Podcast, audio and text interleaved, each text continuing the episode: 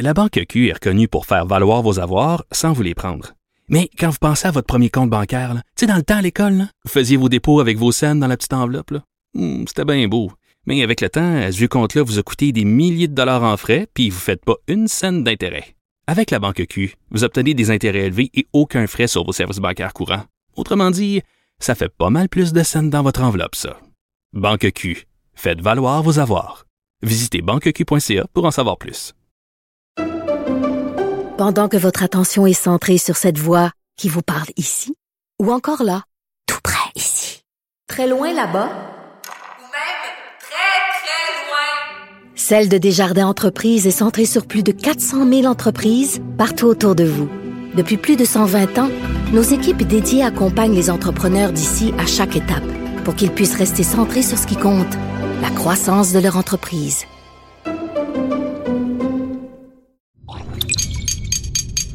Cube Radio.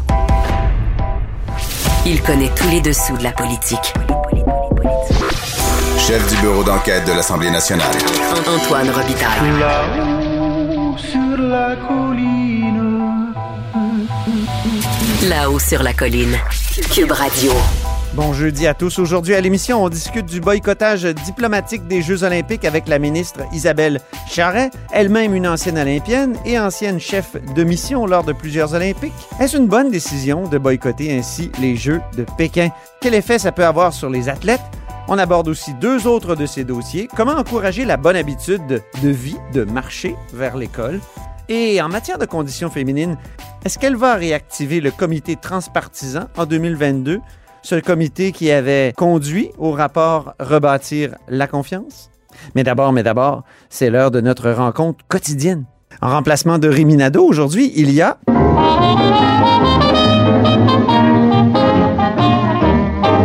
Il y a de la joie.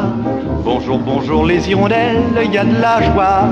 Dans le ciel par-dessus le toit. Il y a de la joie. Et du soleil dans les ruelles. Il y a de la joie. Partout, il y a de la joie. Grand philosophe, poète dans l'âme. La politique pour lui est comme un grand roman d'amour. Vous écoutez Antoine Robitaille. Là-haut sur la colline. Mais bonjour Geneviève Lajoie, Bonjour Antoine Robitaille. correspondante parlementaire à l'Assemblée nationale pour le journal et le journal. Violence dans une école à Montréal, le gouvernement réagit assez rapidement. Oui, bon, il faut savoir que les ministres ont été euh, informés lorsqu'ils étaient à période de questions à l'Assemblée nationale. Donc, on, les, on leur a parlé à la- au sortir de la période de questions. Euh, évidemment, là, il n'y avait pas de détails plus que toi et moi. Là. Euh, donc, euh, M. Roberge, Mme Guilbeault, euh, ministre de la Sécurité publique, on le rappelle, euh, qui vient- venait d'annoncer en fin de semaine dernière justement des sommes pour la prévention euh, devant la recrudescence de la violence à Montréal. Euh, ben, elle nous a rappelé évidemment que justement, euh, elle avait débloqué des sommes supplémentaires. Un 52 millions dont elle nous parle. On l'écoute. C'est pas normal que nos jeunes aient ces réflexes-là de violence. Évidemment, il y a une enquête en cours sur cet incident-là, donc je ne commenterai pas plus avant. là. Il semble que le suspect a été euh, localisé, donc on va voir pour la suite. Mais c'est pour ça que j'ai annoncé, entre autres, dimanche dernier, 52 millions d'argent neuf pour la prévention auprès de nos jeunes. C'est un jeune qui a fait cet acte-là. Donc, c'est exactement ce dont je parlais dimanche quand j'ai fait cette annonce-là en disant qu'il faut que nos travailleurs de rue, nos organismes, les gens qui sont habitués de travailler avec les jeunes, aient euh, des moyens supplémentaires pour intervenir en Mais- prévention. Donc, prévention, prévention, mais ça, ça a des effets juste à moyen terme. C'est ça. Quand on a un événement comme ça, c'est sûr qu'on peut dire qu'on des pluies de millions, là. Mais je veux dire, sur le terrain, effectivement, demain matin, là, ce que ça fait, euh, ben, c'est à voir. Parce que euh, là, euh, les ministres ont parlé d'un des jeunes qui, par exemple, euh, devraient avoir un meilleur sentiment d'appartenance à l'école, comment le- les convaincre de rester à l'école, d'avoir un bon comportement, de ne pas être violent, bon, jouer au basket, faire du parascolaire, euh, faire de l'impro. tout ça. J'étais là au point de presse à, à tes côtés, puis à un moment donné, t'as dit, mais il y a des. Il y a du Ben, basket dans toutes les cours d'école. Ben, il y a Déjà? Mhm. déjà- il y, a déjà du basket partout. Là. La saison est bien entamée d'ailleurs. Et puis le parascolaire, effectivement, les jeunes y ont accès depuis le début de l'année au nouveau programme euh, gratuit, là, euh, une heure par jour. Donc, euh, je, je- veux bien, là, on peut ajouter tout ça, mais c'est vrai que c'est un problème difficile à résoudre comme Vraiment. ça demain matin. Là. Puis donc, Puis mais elle bon, s'est mise à parler à un moment donné de, de l'autre euh, dimension, c'est-à-dire plus répressive avec euh, l'escouade. En fait, c'est pas une escouade, c'est une opération. Centaure. Voilà, exactement. L'opération Centaure, beaucoup d'armes euh, qui ont été saisies. Mais est-ce que ça a vraiment un lien avec ce qui s'est passé aujourd'hui? Bon, aujourd'hui, c'est une arme blanche, de ce, à Ouais. ce qu'on sait. Euh, puis, évidemment, là, on a, on a questionné les ministres. Est-ce qu'ils savent, dans les écoles, s'il y a des saisies? D'armes, que ce soit d'armes blanches? Et il y a pas peu de données, il n'y en a pas du tout. C'est ça. visiblement. Euh, donc, le ministre, euh, le ministre de l'Éducation qui a rappelé que ben, ce sont les centres de services scolaires qui sont responsables de ça. Les établissements, eux, ne sont pas nécessairement au courant là, s'il y a une saisie d'armes. Évidemment, dans les écoles, c'est pas permis d'apporter une arme. hein. Non, ben, Et donc, les écoles sont vigilantes, et, mais je veux dire, euh, ils ne sont pas au courant. Je pense que peut-être qu'à partir de maintenant, euh, ils vont peut-être se, se créer une petite base de données ouais. pour savoir si... Parce que que le ministre Robert je dit, c'est que selon lui, s'il y a de la, de la recrudescence de violence à Montréal dans les rues, évidemment qu'il y en a à l'école. Ce sont des jeunes, ce sont ça se les mêmes. transpose à un moment donné. hein. Exactement. Mais donc, est-ce que- mais il n'était pas capable de nous dire s'il y avait vraiment une courbe ascendante aussi dans les écoles de, de- de violence. Là. Donc, ça, il- En même temps, on espère qu'on rentrera pas dans les écoles comme on rentre dans un aéroport. là. Ça, c'est déprimant. ça là. se fait dans d'autres pays. Je sais. En France, par exemple, parce que moi, je connais Ah un peu oui? plus, euh, il y a des endroits où, effectivement, là, tout le monde passe au détecteur de métal le matin. là. Aïe, aïe, aïe. Donc, euh, puis tu sais, euh, on en parle peu, mais pour connaître euh, bien des enseignants, Oui. euh, oui, dans ma des famille. contacts, hein? Oui, exactement. Oui. Ben, ce n'est pas rare des enfants qui font une crise, qui s'en prennent physiquement aux, aux- aux enseignants. Là. Quand tu es au primaire puis que, bon, tu mesures 6 pieds 3, c'est pas si grave, tu t'inquiètes pas pour toi, tu essaies de sécuriser, de sécuriser les élèves. Mais je veux dire, ce sont des choses qui arrivent quand on travaille auprès des enfants. Puis évidemment, euh, ceux qui travaillent auprès des enfants du secondaire, euh, c'est- autre chose. Là. Ça, Mhm. ça- ça peut aller jusque-là. là. Mais bon, donc on verra ce que les millions euh, de- du gouvernement Ouais. Legault pourront faire en prévention. Euh, et si euh, cette, euh, cette recrudescence de la violence à Montréal va continuer de, de s'escalader- d'escalader comme ça. C'est ça. Deuxième sujet, Geneviève, euh, témoignage touchant de Pascal Bérubé du Parti québécois ce matin euh, dans le hall du Parlement. Oui, euh, tu sais, ça nous rappelle que les politiciens sont avant tout des êtres humains. Oui. Mais Est-ce qu'on aurait tendance à l'oublier? parfois. Oui. Mais donc, Pascal Bérubé nous l'a rappelé ce matin, avec émotion d'ailleurs. Euh, Monsieur Bérubé qui euh, a des membres, euh, avait des membres de sa famille, plusieurs membres de sa famille qui ont été euh, aux prises avec des maladies euh, dégénératives, euh, et puis que lui-même maintenant se, se- se pose la question, passe des tests. Euh, donc euh, là, on vient d'avoir la, la décision sur euh, l'aide médicale à mourir. Le ministre Dubé, d'ailleurs, a dit euh, plus tôt aujourd'hui qu'il était plutôt favorable à première vue, mais il attendait d'en discuter avec son conseil des ministres. C'est comme une commission transpartisane là, qui s'est Exactement. penchée là-dessus. Oui, oui. Comme au début, d'ailleurs, c'était l'élargissement de l'aide médicale à mourir. Au début, euh, c'était une commission transpartisane aussi qui avait accouché de, de, de, de, de la, de la première version. De... Et puis, euh, avec Véronique Yvon, qui est toujours au, au, au sein de, de, de, cette, de ce groupe-là. Mhm. Euh, donc, aujourd'hui, Pascal Bérubé qui nous a expliqué donc, que lui aussi, il, il voudrait avoir le choix. On l'écoute. Est-ce que vous êtes d'accord avec le consentement anticipé? Tellement. Tellement. Depuis que je suis en politique, ça va faire 15 ans au printemps, c'est l'enjeu qui me touche le plus et qui me déchire le plus.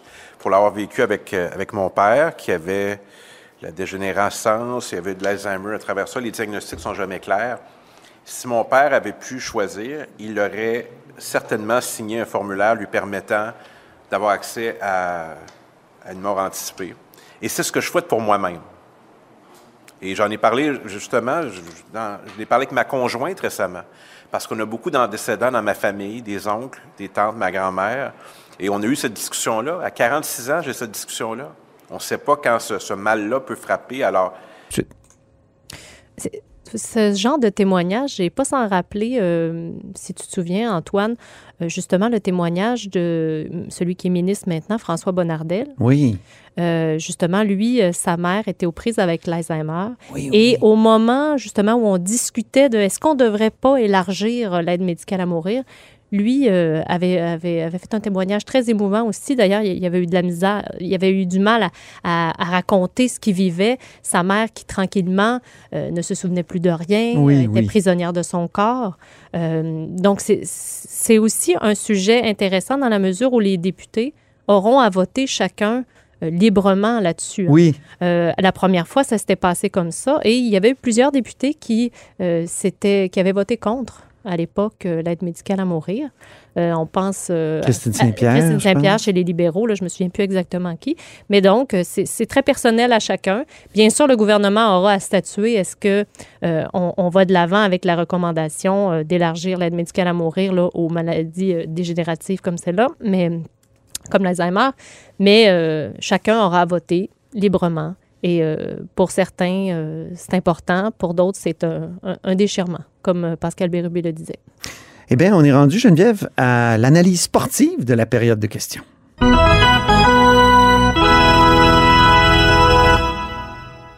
À la période de questions aujourd'hui, il y a eu les traditionnelles, je dirais, questions sur les CHSLD, mais il y a le sujet du baseball qui est revenu.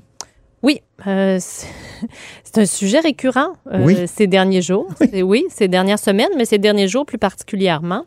Euh, D'ailleurs, là, M. Legault a recentré un peu son message parce que hier, il a dit tout et son contraire. hein. C'est ça. Oui, mais là, aujourd'hui, qu'on On comprenait pas trop. Non, là, on- C'était pas un sou dans une première réponse, puis ensuite, ça coûtera rien aux Québécois. Qu'est-ce qu'il voulait dire exactement? faut, jou- faut faire attention aux mots dans Oui. ce débat-là. Si on dit c'est à coup nul, ça veut pas dire qu'il n'y aura pas un sou des Québécois. C'est ça. Donc, c'est ça. Puis aujourd'hui, il a recentré le message là-dessus, à coup nul. Et il a même donné un exemple incroyable. Alors, si un projet, peu importe de quel, de quel sport il s'agit, euh, avait des retombées économiques importantes qui permettraient de payer aux Québécois euh, leurs services de la santé, de l'économie, de- de- de- de- d'éducation ou d'environnement, eh bien, on l'étudie. On écoute M. Legault. C'est la même chose pour les équipes de sport professionnels. Que ça soit du hockey, que ça soit du baseball, que ça soit du basketball. Si demain, il y a un projet pour une équipe professionnelle de pétanque qui a des retombées économiques importantes, on va l'étudier pour voir si ça améliore les revenus nets du gouvernement du Québec pour mieux financer l'éducation, la santé, l'environnement. Donc, Monsieur le Président, on va Deuxième continuer. complémentaire, Monsieur le chef du deuxième groupe. C'est quand même hilarant, ça, ce- ce- cet exemple de la pétanque. Tout à fait. La pétanque qui, par ailleurs, Antoine, est un jeu très apprécié euh, ailleurs dans le monde comme en Europe. Ben oui. Oui, parce ici, on rit un peu là, de la pétanque. Là, on trouve ça bien... Ça se joue dans les parcs euh, du centre- des centres-villes. Tout à fait. Tout à fait. Oui. Mais par exemple, en France, ça se joue beaucoup plus et c'est toujours accompagné de Ricard. oui, c'est ça. D'ailleurs, on peut écouter un extrait de film euh, basé sur euh, un roman de Pagnol. Le jeu de boules est une affaire trop sérieuse pour qu'on s'occupe d'autre chose. Si je m'en occupais, moi, de vos boules, vous allez voir. Un jeu de boules, c'est sérieux, hein? Il y a toujours un accent qui vient avec la pétanque. Voilà. Mais euh, c'est intéressant parce que euh, on- remarque que le- les partis d'opposition, là, depuis plusieurs jours, Oui. ils s'accrochent à la gestion de la pandémie du gouvernement Legault dans les CHSLD. hein. Ils, ils- ils ont fait même front commun pour demander une enquête publique. là. Oui. Mais est-ce que c'est vraiment des choses qui percolent dans la population?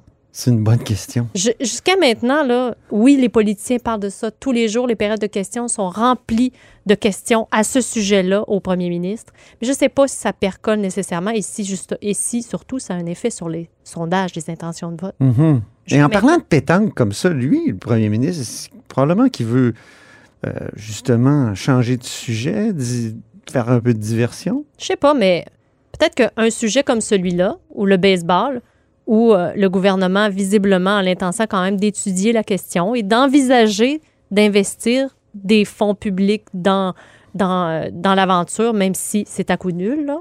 Euh, Est-ce que ce serait pas. Les partis d'opposition ne devraient pas plutôt euh, s'accrocher à ça. Parce que ça, je suis pas sûre que. Il y a juste Québec solidaire qui pose des questions là-dessus. Oui, puis ça, ça percole dans la population. Ouais. Un gouvernement qui est prêt à investir des millions, là, des millions de dollars. Ah, le Parti québécois aussi, c'est vrai. dans, dans, Ouais. un, dans, un, dans une aventure euh, pilotée par euh, des millionnaires, des milliardaires. Un milliardaire qui, qui cache son argent Je pense que ça, ça peut davantage coller au gouvernement Legault que, Mhm. par exemple, la gestion euh, de, de la pandémie dans les qui est passée. Qui, qui- en tout cas, on revient là-dessus, là, mais... Quand, puis quand M. Legault dit on a fait notre possible, à l'impossible, nul n'est tenu, des choses comme ça, je pense que finalement, il y a bien des gens dans la population, il y a des gens qui sont encore fâchés contre lui, qui disent ça n'a aucun bon sens, il est incompétent, tout ça, puis je pense que c'est légitime, mais la plupart des gens se disent ça devait tellement être difficile de gérer cette crise-là que c'est triste, mais c'est ça qui est arrivé. Une belle année préélectorale en perspective. Oui, c'est ça, exactement. Merci beaucoup. On aura l'occasion d'en reparler, c'est sûr, Geneviève. Merci d'avoir remplacé Rémi aujourd'hui. Plaisir. La Banque Q est reconnue pour faire valoir vos avoirs sans vous les prendre.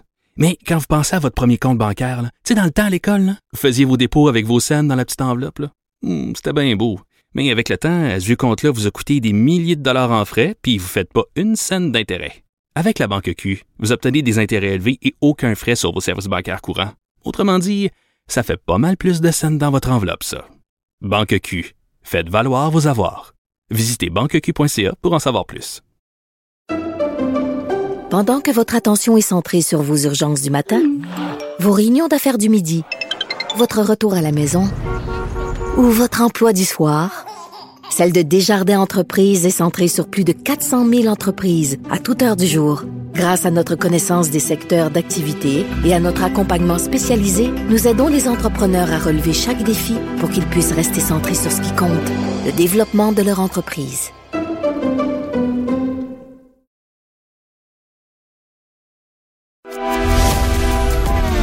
Grand philosophe, poète dans l'âme, la politique pour lui est comme un grand roman d'amour. Vous écoutez Antoine Robitaille, là-haut sur la colline. Ottawa l'a confirmé hier, le Canada n'enverra aucun représentant diplomatique aux Jeux olympiques de Pékin pour en discuter. Euh, Isabelle Charret est au bout du fil. Bonjour. Bonjour. Vous êtes responsable des dossiers concernant le sport, les loisirs, les saines habitudes de vie, puis ministre de la Condition féminine. On va essayer de parler de tout ça, mais pour ce qui est des Olympiques, vous qui avez été euh, chef de mission, est-ce que c'est une bonne décision, euh, et, une athlète aussi, je tiens à le dire, euh, est-ce que c'est une bonne décision, donc, euh, d'Ottawa? Moi, je pense que oui. Euh, je, je considère qu'il y avait un message qui devait être en- envoyé. Là. On peut pas faire abstraction euh, du fait que euh, bon, les droits de la, de la personne en Chine, euh, on, on peut vraiment se questionner. Donc, il y avait un message envoyé. Maintenant, je pense que ça ne devait pas reposer sur le dos des athlètes là, de- de- d'envoyer ce message-là. Donc, je considère que c'est euh, c'était la décision à prendre. On Mhm. envoie un signal, mais en même temps, on laisse les athlètes performer dans leur rendez-vous euh, euh, auquel euh, ils aspirent, ils rêvent, ils s'entraînent pendant des années. Euh, donc, euh, je pense que c'était vraiment la bonne décision à prendre. Aucun représentant diplomatique, qu'est-ce que ça implique exactement? Ben, en fait, c'est qu'il n'y a pas de représentation des, euh, des premiers ministres ou des ministres. euh, dans les faits, pour les athlètes, ça change, ça change rien parce que ce, ce- ce ne sont pas des contacts. Ben, ils, ils peuvent peut-être rencontrer à l'occasion euh, un ministre, là, mais euh, sinon, là, ça, ça, change rien dans l'équipe de soutien, l'entourage, le personnel qui est là pour euh, pour les accompagner. Alors, euh, c'est vraiment euh, d'un point de vue diplomatique là où il n'y aura pas de représentation. Vous avez été dans les missions olympiques, là, je pense aux Jeux olympiques de la jeunesse d'hiver en 2016, aux Jeux olympiques d'été 2016 aussi, Jeux olympiques euh, d'hiver de 2018, euh, chef de mission. Y seriez-vous allé à Pékin si vous étiez chef de mission, euh, donc, euh, Oui, cette oui, tout à fait. Le- oui, oui, tout à fait. La, la chef de mission qui est Catriona Lenedon euh, sera là. Puis, euh, donc, euh, évidemment, dans le contexte de, pandémie, elle aura un, un, un rôle de supporter qui est encore plus grand. Puis on l'a vu avec Marley McBean au, au Jeux d'été euh, de Tokyo. Euh, euh, c'est à peu près la seule qui sera dans les estrades pour encourager les athlètes. Donc, évidemment, elle aura un rôle privilégié là, avec, euh, avec les athlètes aux Jeux de Pékin aussi. OK. Vous dites que ça ne change rien pour les athlètes? Qu'il n'y ait, pas de, représentants diplomatiques. Ils n'ont pas de famille non plus, hein, je pense. Oui, ben ça, ça, ça n'a pas rapport avec euh, c'est ça, ça rapport avec euh, la situation euh, diplomatique. C'est vraiment la situation pandémique qui fait en sorte que euh, bon, il y, a vraiment un contrôle beaucoup plus restreint sur sur le, le, nombre de personnes qui peuvent y assister. Donc, c'est ça. Là, tout, tout l'équipe de soutien est réduite. la famille et tout ça là, ne, ne pourront pas y assister non plus. Là. OK.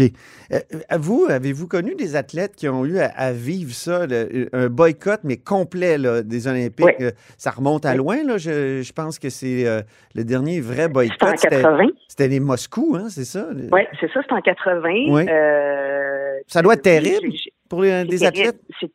C'est terrible. C'est euh, puis en fait euh, même les les, euh, les Olympiens qui parce qu'on les appelle des Olympiens ceux qui ont qui ont vécu le boycott là parce que pour être Olympien il faut avoir pris part au départ du, même si tu es classé pour les Jeux que tu tu fais pas une épreuve là, que tu tu prends pas le départ tu n'es pas considéré comme un Olympien. Mmh. Pour ceux qui ont vécu le boycott, ils sont quand même considérés comme des Olympiens parce que vous dire l'impact que ça a sur euh, sur leur vie là euh, moi moi j'en connais puis tu sais quand tu t'es préparé toute ta vie pour euh, pour un événement et que tu ne peux pas y assister mais surtout l'impact que ça a le boycott sur euh, sur la situation euh, véritablement là je pense que c'est juste de faire porter comme je le disais tantôt le fardeau aux athlètes qui dans le fond n'a pas une influence très grande sur euh, ce que ça va changer pour la situation là.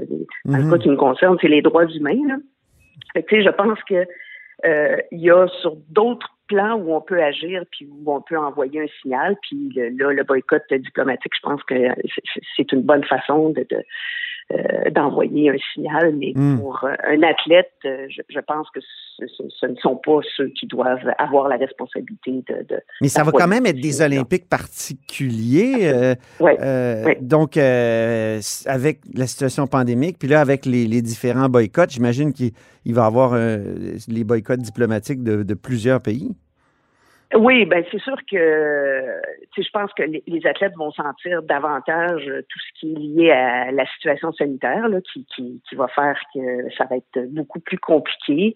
Ce qui est du côté diplomatique, ça, c'est des choses qui sont vraiment à l'extérieur de, de, de, leur quotidien. Puis ça, je, je, pense pas qu'ils vont en, en, subir les conséquences. Mais évidemment, là, que ce soit juste la préparation qui a été complètement euh, bouleversée avec euh, avec la situation sanitaire, ouais. mais aussi la tenue des jeux qui, qui va être euh, qui va être complètement différente. Mais par contre, ils ont vu les Jeux de Tokyo, donc ils savent à peu près à quoi s'attendre, alors que les, les, les, athlètes de Tokyo là, arrivaient dans un univers qui était complètement nouveau. Alors, tu sais, je pense qu'ils peuvent avoir une préparation peut-être un petit peu plus spécifique à la situation qui, qui, qui arrive maintenant. Là. La COVID a rendu la préparation difficile, parfois euh, le, le, bouleversé, mais euh, mm -hmm. j'ai lu à quelque part que certains athlètes qui avaient eu une préparation un peu moins intense avaient, avaient tendance à mieux performer.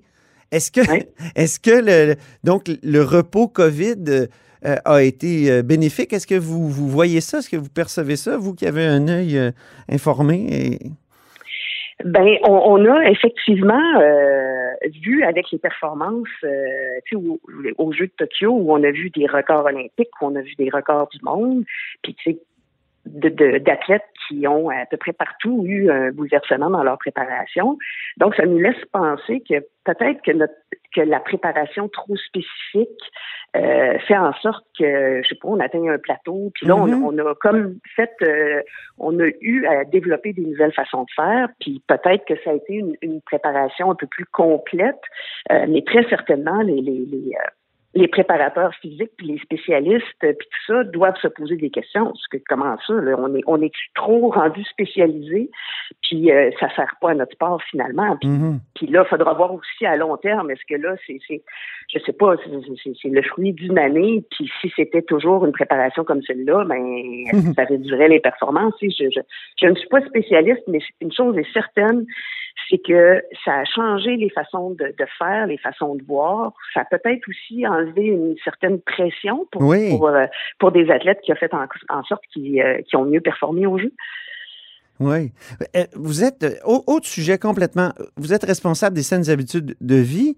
Euh, marcher pour aller à l'école, là, moi, je, je- je milite pour ça depuis longtemps. Les, les pénuries de chauffeurs et de chauffeuses d'autobus dans certains secteurs au Québec, dans certaines régions, est-ce que c'est pas une occasion de, de redécouvrir la marche pour aller à l'école ou de sécuriser des, des passages pour favoriser la marche? Ben, c'est sûr que même si on n'est pas en contexte de pénurie de chauffeurs, euh, tu sais, de, de, de, de favoriser justement l'aménagement de, de, de secteurs, de couloirs, de transport actif. Euh, bon, il y a différentes initiatives qui se font. Je pense qu'on devrait le faire en, en tout temps parce qu'effectivement, je, je, je, je crois fermement que, que le transport actif, c'est une très bonne façon d'avoir des saines habitudes de vie puis de, euh, de, tu sais, de- de- d'avoir un, un corps sain puis d'être en santé. Alors, euh, dans, dans tous les contextes, je pense que le transport actif est une euh, Mhm. est, est une bonne façon de faire. Moi, j'ai toujours marché pour aller à l'école, même si j'étais dans un circuit d'autobus, je préférais marcher, même au primaire. Alors, euh, je pense que c'est, ça peut être effectivement une Mais là, il y a eu occasion, un déclin. de- hein, les chiffres disent qu'il y a eu un déclin Ouais. de la marche pour aller à l'école. Ben, il y a eu, oui, puis il y a eu, euh, tu sais, quelque part, une, une certaine surprotection, je pense, des parents qui avaient peur, justement, de, laisser les enfants marcher à l'école ou d'y aller en vélo et tout ça. Je pense qu'on est en train de, ben, justement, par des, des aménagements sécuritaires, on a des bénévoles aussi qui aident au transport actif, euh, qui, qui sont des, des genres de brigadiers et tout ça, qui vont aider. euh, euh, mais, mais très certainement, là, il y, a- il y a des choses à faire dans, dans ce sens-là parce que c'est une façon d'être actif, hein, puis, puis qui ne demande pas énormément de temps parce que Au lieu d'embaucher des, des chauffeurs d'autobus, est-ce qu'on pourrait embaucher des, des- des chauffeurs de pédibus, c'est-à-dire qui amènent à l'école des groupes d'enfants? Ben, comme je vous disais, il y, a, il y a certaines initiatives qui sont financées, puis euh, mais, mais oui, ça pourrait être une option euh, intéressante. Euh, bon, c'est sûr que des fois, c'est C'est Piéton Québec qui, qui m'a parlé de ça, moi. C'est ouais. l'organisme Piéton Québec qui m'a parlé de ça. Ouais. Mais, mais oui, je pense que de, de, de créer des, des, des aménagements qui vont faire en sorte que on, on pourra favoriser le transport actif, c'est tout à fait une avenue Mm. qui, qui, est, qui est intéressante. Ouais. Terminons en parlant d'un autre de vos dossiers importants, conditions féminines. Euh, Le bilan de 2021, j'imagine que vous allez dire qu'il est bon. Il y a le tribunal spécialisé qui a été Oui. créé. C'est ça la- le, le fait saillant de l'année, j'imagine. Oh mon Dieu, il y en a plus que plus que le tribunal spécialisé. Bon, c'est sûr que tout ce qu'on a fait euh, euh, en marge du, du rapport Rebâtir la confiance, ce sont des avancées euh, très, très, très importantes. Le financement aussi qu'on qu'on qu'on y a accordé. Là, on est à un demi-milliard d'investissements pour euh, justement euh, faire en sorte de, de contrer les violences sexuelles, les violences conjugales. Mais si on parle aussi d'un point de vue, euh, euh, bon, on, a vu là hier une entente de principe avec les éducatrices puis les, bon, le, personnel de soutien, mais toutes ces négociations-là là, de cibler pour pour les femmes, on parle des infirmières, des enseignantes, des éducatrices, des préposés aux bénéficiaires, ça je pense que c'est une avancée féministe très importante. Euh, euh, le développement des places dans les CPE aussi. Alors, je, je pense que le bilan cette année, d'un point de vue euh, conditions féminines, est, est très éloquent. Mhm. Par contre, il y a eu augmentation des féminicides par rapport à l'espèce de moyenne là, autour de, de 10-12. On, ser- on serait à 18, si je ne m'abuse. Est-ce que, est-ce que là, il n'y a pas... euh, Qu'est-ce qui a manqué? Pourquoi, pourquoi cette augmentation, selon vous? Ben en fait, euh, je pense que la pandémie euh, a, a un lien très certainement parce que ces augmentations de féminicides, on les a observées partout dans le monde. Là, puis on a juste à penser à nos voisins de l'Ontario, ils ont eu 58 féminicides eux, cette année. Une augmentation aussi très importante. Alors, Mm. c'est sûr que ça, c'est un contexte qui est particulier. Maintenant, euh, c'est- ce qui est important, c'est la réponse qu'on va lui donner euh, à ce contexte-là. Et, et je pense qu'avec le financement qu'on qu'on a amené, puis les différents moyens, on, on a parlé du tribunal spécialisé, mais si on parle aux cellules d'intervention rapide, si on parle aux bracelets euh, Mm. anti-rapprochement, je, je pense qu'on est vraiment en, en mode solution pour essayer de, de contrer ce- ce- ce- ce- cette hausse-là. Euh, Le- mais euh, oui. Le fameux slogan, là, pas une de plus, moi, je- je- Ouais. j'en suis, là, je trouve ça Mhm. euh, intéressant, mais est-ce que c'est pas une utopie en même temps? L'État peut pas tout prévenir, peut pas prévenir toutes les situations. Non, évidemment, et, c'est pour ça qu'il faut agir sur plusieurs plans. Il faut, euh, bon, on, on, parle de l'accompagnement des victimes, mais on parle aussi, bon, je, parlais des cellules d'intervention rapide. Il faut parler de l'éducation aussi, puis euh, ça aussi, on, s'y attarde beaucoup de comment euh, inculquer aux jeunes ce qu'est qu'une relation égalitaire, puis de ne pas accepter une relation qui ne l'est pas. Donc, mm-hmm. ça part d'un très bas âge, mais c'est sûr que ça, c'est un, un, projet de société. Il faut que tout le monde s'implique. Et, et, je pense que c'est effectivement une utopie de dire qu'il n'y en aura plus jamais de féminicide, mais euh, comment on peut quand même essayer de le réduire? Ben, je pense que c'est en, ayant, en, en mettant des moyens en place et c'est ce qu'on est en train de faire.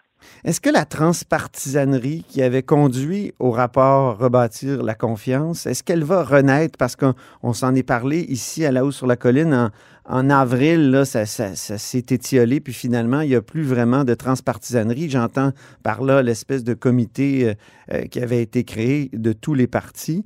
Euh, est-ce mm-hmm. qu'elle va, est-ce qu'elle va renaître, la transpartisanerie, en 2022? Euh, ben, je, je, pense, en fait, dans différents dossiers, euh, les oppositions sont appelées à, à, intervenir, que ce soit par les questions, par, que ce soit par euh, les propositions et tout ça. Il y a toujours une forme de transpartisanerie. Un, un genre de comité, comme on l'a connu, ben, tu sais, je pense que le travail a été fait. le, le, rapport a été euh, a été déposé. Maintenant, on est dans l'application de, de, de, ces recommandations-là. Alors, euh, euh, donc, on n'a plus besoin du comité transpartisan. Là.